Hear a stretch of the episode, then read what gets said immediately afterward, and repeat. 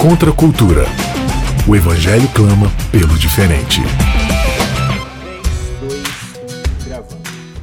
Começando mais um Contra a Cultura, chegando aqui para você na Rádio Novo Tempo. É uma alegria muito grande ter sua companhia aqui com a gente, para a gente poder estudar a palavra de Deus, mais alguns assuntos aqui, um outro novo tema sobre essa série fantástica que a gente está tendo aqui, que se chama Bíblia.edu que, que a Bíblia tem a nos dizer sobre educação, o que, que Deus quer nos ensinar, quais são os instrumentos, as ferramentas, os princípios que ele utiliza para poder mostrar que a nossa vida é muito mais do que vivermos para nós mesmos, do que essa noção da rebeldia que a gente acabou desenvolvendo desde o Éden, né, desde a queda do ser humano lá no Éden.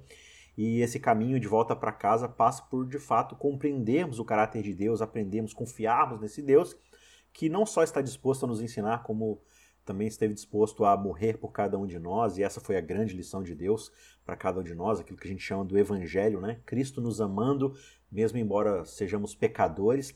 E nesse processo da morte de Cristo, do Evangelho, Deus ganha novamente a nossa confiança, né? É, não que nós mereçamos qualquer tipo de ação da parte de Deus, mas por causa de quem ele é, por causa do seu amor, ele reconquistou a nossa confiança, ele reparou aquele abismo que nós havíamos criado, né? E agora nós temos condição novamente de nos relacionarmos com Ele. E ao nos relacionarmos com Ele, temos a oportunidade de conhecer a Sua vontade, de estarmos debaixo do Seu senhorio, da Sua soberania novamente, para aprendermos a fazer aquilo que tem a ver com o que nós fomos criados para ser, que é a Sua imagem e semelhança, né? É por isso que Deus vai nos mostrar passo a passo, através da Sua palavra, através das Escrituras, o que Ele deseja para cada um de nós, certo? Só que a gente vai falar um pouco hoje sobre o processo que ocorre antes da cruz o processo que ocorre antes do sacrifício de Cristo, que é basicamente o caminho que a lei vai construir no decorrer de toda a Bíblia até chegar na cruz. E existe uma confusão muito grande quando a gente fala de lei, de evangelho. Uh, muitas vezes a gente tem noções equivocadas, incompletas ou realmente errôneas de qual é o propósito da lei, qual é o seu papel, uh, para que serve a minha obediência em relação à lei. Né? Então hoje a gente vai conversar um pouquinho sobre esse assunto. O que é a lei, para que, que é o seu propósito, o que, que ela não serve para fazer, o que, que ela serve para fazer. Então fica aí com a gente que vai ser bem legal esse episódio aqui. Quero chamar você mais uma vez para acessar youtube.com barra cristãos cansados. Lá a gente tem colocado, desde essa temporada, mais complemento aí para a discussão do assunto desse episódio que vai sendo postado aí durante a semana. Então corre lá, youtube.com.br cristãos cansados, se inscreva, ative as notificações para você receber mais conteúdo extra sobre as nossas conversas. E nesse domingo a gente vai ter o início de uma série especial e lá no Cristãos Cansados, que é a série A Carta da Alegria, que vai ser uma exposição de sermões sobre a carta de Paulo à igreja de Filipos, né? a carta de Filipenses. Então o Bruno vai estar lá conversando com a gente, explicando o primeiro capítulo neste domingo. Depois a gente vai ter o Davi Boechat, que já participou com a gente, a Vanédia também vai pregar para a gente, e eu também vou estar lá complementando com alguns sermões também. Então a gente vai percorrer toda a carta de Filipenses, corre lá, vai ser bem bacana ter sua presença por lá, beleza? Por falar em Vanédia Cândido, mais uma vez está ela aqui conosco. Tudo bom, Vanédia? Oi, Isaac, tudo bem? Duralex Edilex.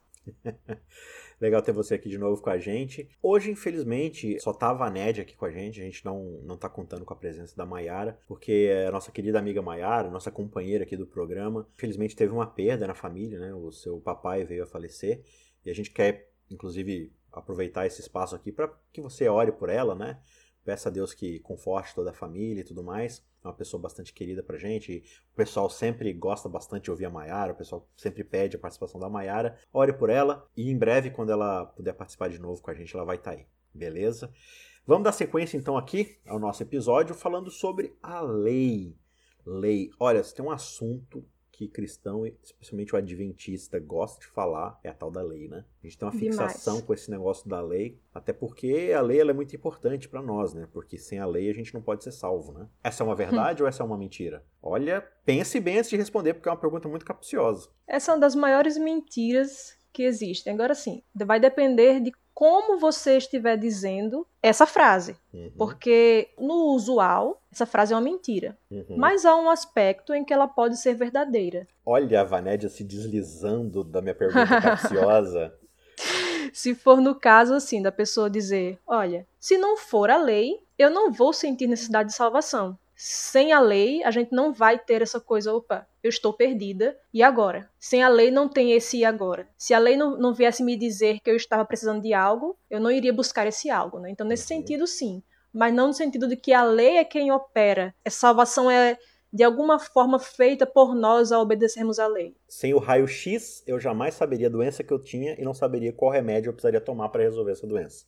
Exato. Então, a lei ela tem um papel muito importante na nossa vida. Ela realmente, de fato, foi dada por Deus para nós como uma guia, como algo pedagógico, de fato, né? Não significa que a gente deve olhar para a lei com menosprezo, que a gente deve falar assim: ah, eu não preciso guardar a lei, essa lei, é, negócio de lei aí é coisa do Antigo Testamento.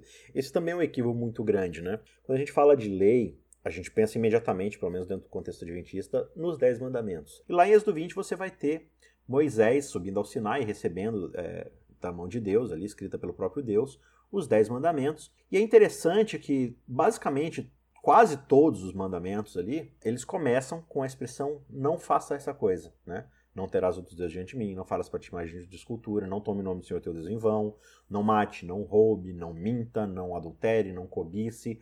Só tem dois que são um pouco mais prepositivos, que é honra teu pai e tua mãe, e lembra-te do dia de sábado para santificar, mas também logo depois vem não trabalhe, não deixe seu servo trabalhar, né? não deixe seu animal trabalhar e tudo mais.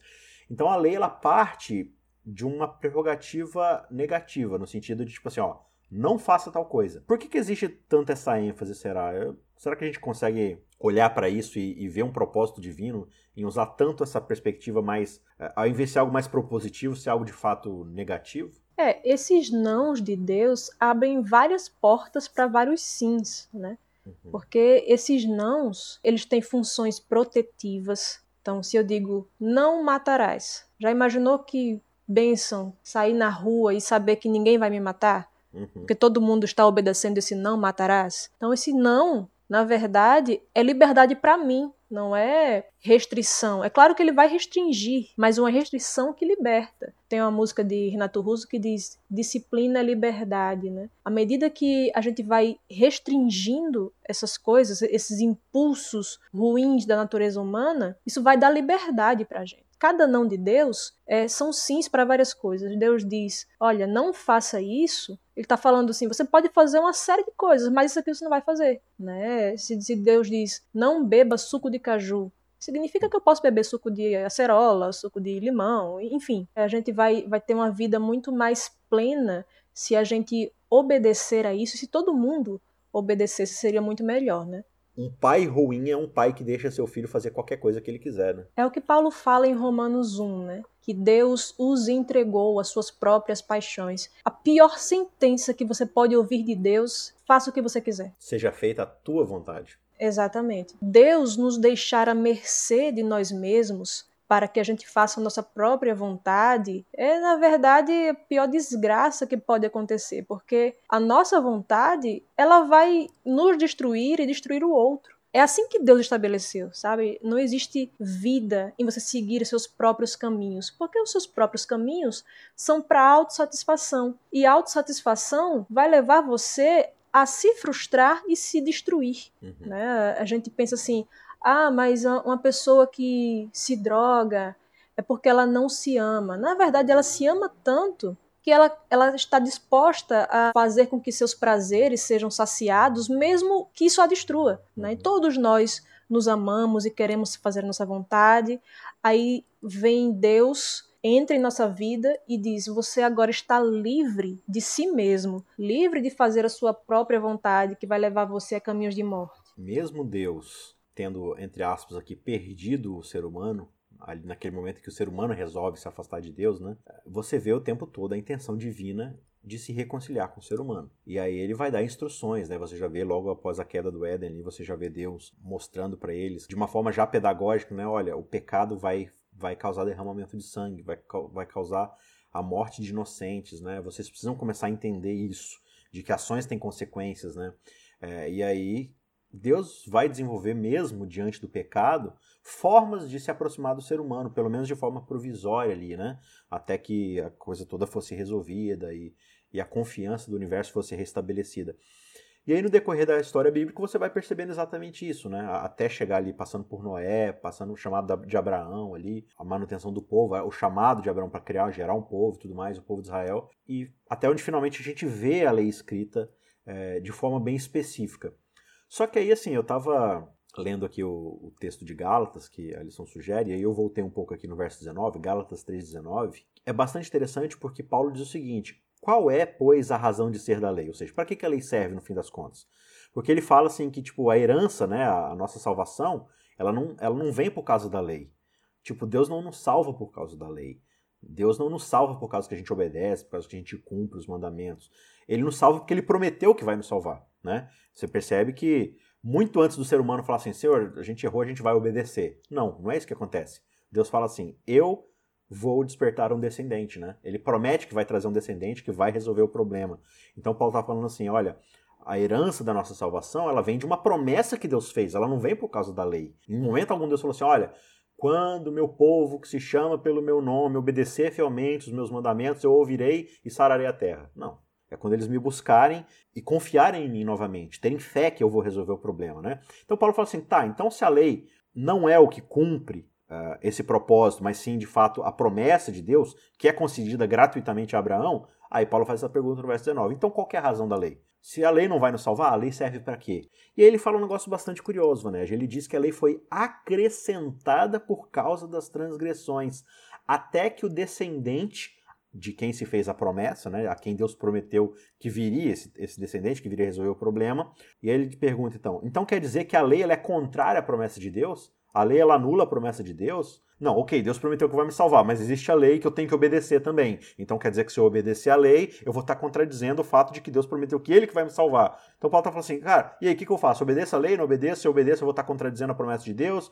Paulo fala, não, de forma nenhuma. Porque se fosse promulgada uma lei que pudesse dar vida, a justiça, na verdade, ia proceder da lei. Ou seja, a, a, capacidade de nós nos tornarmos corretos novamente diante de Deus ia vir da lei. Só que ele diz: só que a Escritura encerrou tudo debaixo do pecado, para que, mediante a fé em Jesus Cristo, fosse a promessa concedida aos que creem. Então a gente tem algumas coisas aqui que são necessárias pontuar para ficar mais claro. Primeiro, Paulo fala que essa lei ela foi acrescentada por causa da desobediência humana. E uma outra coisa que me chama a atenção aqui é o fato de que Deus ele encerra todos debaixo do pecado para que, mediante a fé em Jesus Cristo, ele pudesse cumprir essa promessa. O fato da gente ter ficado encerrado debaixo do pecado, né, preso debaixo do pecado, Paulo vai explicar isso com duas metáforas. Né? Ele vai dizer no verso 23: Mas antes que viesse a fé, estávamos sob a tutela da lei e nela encerrados, para essa fé que de futuro haveria de revelar-se. E aí Paulo vai dizer, olha, a lei ela vai agir como um tutor. E a palavra aqui para tutor é a palavra que era usada para guardas militares, quando você era um prisioneiro e tinham guardas ali impedindo que você saísse. Também é a mesma palavra que era usada para quando os guardas guardavam a cidade. Né? Uhum. Aquela cidade ali estava sendo guardada por guardas para evitar invasões. Mas aqui o aspecto que Paulo mais salienta é o aspecto de um prisioneiro mesmo, que está detido ali tem guardas impedindo que ele saia. Ele vai falar isso do tutor e o, a segunda metáfora, segundo, a segunda ilustração está no verso 24 que ele diz: de maneira que a lei nos serviu de aio para nos conduzir a Cristo, uhum. a fim de que fôssemos justificados por fé. Quem é o aio aqui? O aio é a mesma palavra para pedagogo que a gente usa hoje, né? É o pai da Gogos, né? E esse pedagogo era o tutor do menino, né, no sentido de que era ele que levava a criança para as aulas, né, e também protegia a criança, porque o mundo greco-romano, né, era assim, a criança podia, não era muito diferente de hoje, mas ah, uhum. era um pouco mais aceito naquela época. A criança poderia ser molestada por algum molestador, né, que tinha na época ali, é, o amor entre um homem e um mancebo era romantizado, né, na Roma antiga é, para evitar que isso acontecesse, aquele menino era levado por um tutor até a escola. E esse tutor, ou esse aio, esse pedagogo, não era assim, simplesmente um cara que protegia. Era um cara muito severo. Era um governante. Né? Era, disciplinava. Você, você vê assim, as gravuras, constantemente é um cara assim com uma vara na mão. Né? E essa palavra aio é usada com sentido de disciplina em outras partes do Novo Testamento. Então a lei tem esse aspecto condenatório, esse aspecto do que vai deixar todos debaixo de pecado e encerrar a todos debaixo de maldição. Se não fosse assim, eu não veria que eu tenho necessidade nenhuma de qualquer salvação.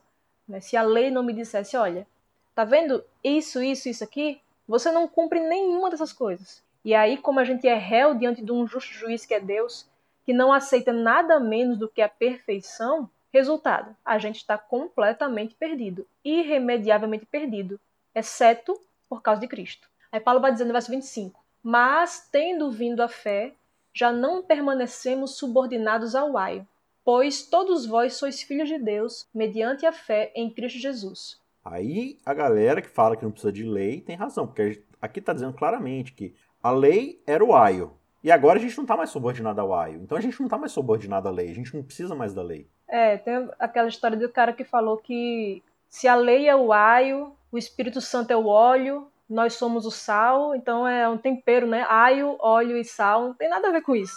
É simplesmente. Agora que eu entendi o aio. É simplesmente. É, é aio e cebola. pois é. O que Paulo está falando aqui é que quando Cristo entra na nossa vida, a lei não vai mais ter esse aspecto condenatório. Ela tem esse aspecto até aquele ponto. Ela vai nos aprisionar até o momento em que Cristo nos liberta as pessoas pensam, né? Tem gente que vai para um extremo ou para o outro. Ah, porque a lei não presta, porque a lei é maldição. A Bíblia fala que a lei é maldição. De fato, a lei tem esse aspecto de maldição. É, agora, se você pegar esse aspecto aqui da lei como sendo um tutor, por exemplo, sendo um carcereiro que vai deixar você preso ali, o carcereiro, quando deixa você preso, não é porque ele é ruim, não, não é porque ele é uhum. mau, não. Se você de fato cometeu um crime, esse carcereiro que deixa você preso, ele é bom. Paulo fala isso em Romanos 7,12. A lei é santa e o mandamento santo, justo e bom. Então, a lei é santa, a lei é boa. Quem não presta sou eu. Então, como eu não presto, a lei vai me manter preso. Imagina o carcereiro de Fernandinho Beiramar, se ele é um bom carcereiro, ele vai fazer o quê? Ele vai fazer o possível para deixar ele ali preso. Sim. Até que, não sei se, se for provado que Fernandinho Beiramar é inocente, Aí o carcereiro vai e liberta. Uhum. É o carcereiro que vai dar a liberdade a ele? Não. Não. O carcereiro só vai ouvir o que foi promulgado, só vai ouvir, olha, ele é inocente. Aí o carcereiro vai e não tem como deixar você mais preso. É isso que a lei faz. A lei vai mostrar que todos nós somos pecadores, vai deixar todos debaixo do pecado. Quando Cristo vem e entra na minha vida, aí vem o que Romanos é, 8 diz, né? Nenhuma condenação há para os que estão em Cristo Jesus. Então a lei já não pode mais me aprisionar a lei vai ter agora um outro aspecto, não de condenação para mim, mas ela agora vai ser uma bênção na minha vida. Eu agora vou amar a lei do Senhor. A lei que antes me oprimia, agora vai ser um grande auxílio na minha santificação. Em certo sentido, então, se a gente colocar isso debaixo de um, de um quadro narrativo, como a gente costuma fazer, você tem um mundo perfeito, um mundo sem pecado, um mundo onde a criação confia plenamente em Deus através desse relacionamento perfeito, né? Lá no Éden e tudo mais. Então, assim, você não precisa de uma lista de regras, né? No sentido de, ó, não mate, não roube e tal. Tipo, é, tem até um texto onde Ellen White menciona que quando foi explicado que, que Adão e Eva haviam quebrado a lei, os anjos ficaram surpresos porque eles nem sabiam que havia lei, né? No sentido de, de, tipo assim, eles não sabiam que tinha uma lista de regras, assim, tchau. Era algo tão natural para eles, essa obediência, que eles se surpreenderam. Porque a ideia é que Deus está se relacionando com a criação, com todo o universo, na base da confiança. Essa confiança que a gente também vai chamar de fé. Ele é Deus, ele é o Criador, então a gente pode confiar que o que parte dele é o melhor para o universo inteiro. Ele criou, ele sabe como funciona. E quando Adão e Eva eles comem do fruto, eles estão quebrando essa confiança, né? Eles estão falando assim: a gente não confia o suficiente em Deus para obedecer ou para seguir o caminho que ele traçou para cada um de nós, né? O manual do fabricante ali, digamos assim. E aí, a partir desse momento, o ser humano ele passa a querer distinguir o que ele acha certo e errado. E começa a dar muito errado e o ser humano meio que pede a referência do que funciona e do que não funciona, do que causa vida e do que causa morte, né? Eu acho que talvez é um pouco disso que Paulo está falando aqui. Olha, a lei ela é acrescentada por causa da transgressão. Porque antes a coisa era mediada por meio da fé, no sentido de esse relacionamento com Deus. E aí ele vai falar assim que a lei encerra todos debaixo do pecado até que viesse o cumprimento da promessa pela fé. Ou seja, o, qual é o papel que Cristo vem fazer? Ele vem justamente reatar esse relacionamento de confiança. Ele cria uma ponte onde o ser humano possa novamente confiar em Deus, para mostrar que as acusações de Satanás são equivocadas, para mostrar que o ser humano estava errado em ter virado as costas para Deus. Então a fé ela é restaurada novamente. A partir disso, então, você não precisa mais desse freio desse tutor, desse guarda, né? Você volta a ter um relacionamento com Deus. E ao voltar a ter esse relacionamento com Deus, você não precisa mais de que alguém fique falando para você, ó, não é para matar, não é para mentir, não é para roubar. Alguém que se relaciona com Deus, é vivificado, santificado e recebe o Espírito de Deus para se relacionar novamente com Ele, essa pessoa vai naturalmente voltar a ter confiança em Deus para ouvir o seu senhorio, para ouvir aquilo que Deus deseja que ela faça, né? Então é impressionante assim como é que Deus tem todo um modelo pedagógico dessa lei, desse tutor, para nos impedir de cair no precipício. É tipo assim, olha, se você passar, a gente está totalmente sem referência, cada um fazendo sua própria vontade. Aquele monte de cabra cega. E Deus está falando assim, olha, eu vou colocar placas orientando onde está o precipício, para de fato você só cair do precipício se você de fato não seguir a orientação. Mas está aqui, eu estou te orientando, eu estou te mostrando, né? É, a, onde vai o limite da maldade humana. Então, acho que muitas vezes a gente coloca os Dez Mandamentos, por exemplo, como o auge da nossa da, da ética humana, né? Como se assim, não, olha, eu, eu, sou uma boa pessoa porque eu não mato. Nossa, parabéns, ó. Você não mata. Você quer o quê? A chave da cidade agora? Você quer ser o próximo presidente? Você não mata ninguém, né? Que modelo de cidadão. Como se não matar alguém fosse o auge da bondade humana. Sendo que a gente vê o contrário disso em Cristo. Cristo não só ele não mata ninguém, como ele doa a sua própria vida, né? É, você percebe assim, você tem aqui alguém que mata, alguém que deixa de matar, e abismalmente do outro extremo do polo você tem alguém que entrega a própria vida. E a gente quer comparar entregar a própria vida com não matar alguém, como se essas duas coisas fossem justiça, né? Como se fossem coisas equivalentes. Não, eu obedecer o mandamento me garante a salvação tanto quanto alguém inocente, sem pecado, que dá a vida para me salvar. É, é, o mesmo peso, a mesma medida. Então, tanto faz. Ou você guarda a lei, e aí tem Cristo lá para só para garantir alguma coisa caso você não consiga fazer tudo certo e tudo mais. É meio desproporcional a forma como a gente acaba olhando para isso. Não, e assim, não matar é mais do que nossa obrigação, né? Igual aquelas placas no banheiro, assim, não Exato. urine no chão. tipo, a pessoa precisa de uma placa para dizer para ela não urinar no chão. E pior né? que precisa, assim, tá? E, e, o pior é, é, que justamente as pessoas que vão fazer isso são aquelas que não vão nem ligar para a placa, né? Assim, uhum. essa placa vai ser meramente decorativa.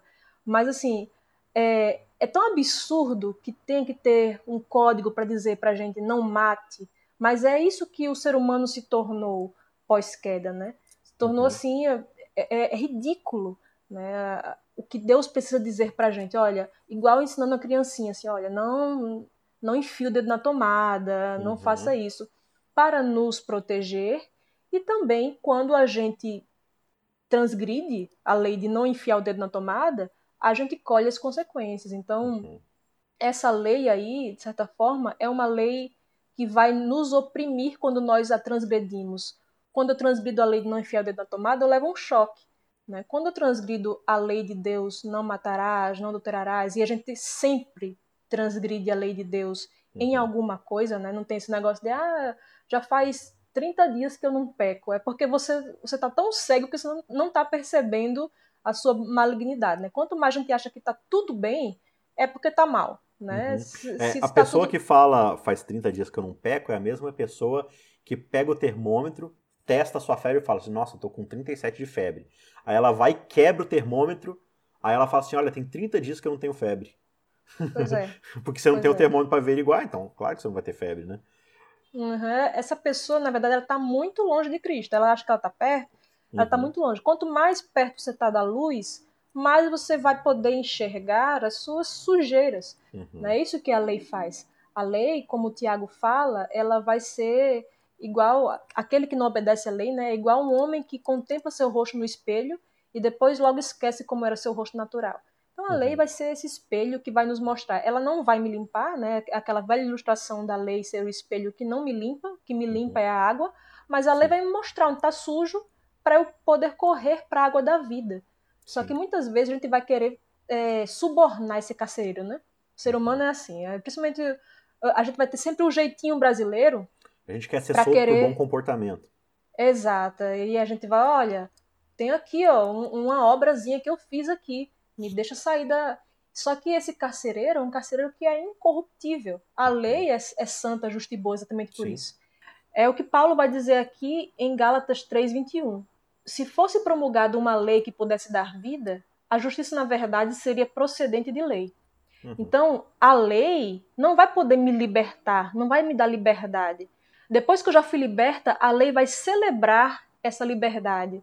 Né? A lei vai, vai me deixar mais livre para obedecer a Deus. Depois que Cristo me libertou, Cristo me deu vida, aí sim a lei vai ser esse momento de eu celebrar a vida, de obedecer a Deus, de pôr gratidão ao que ele fez.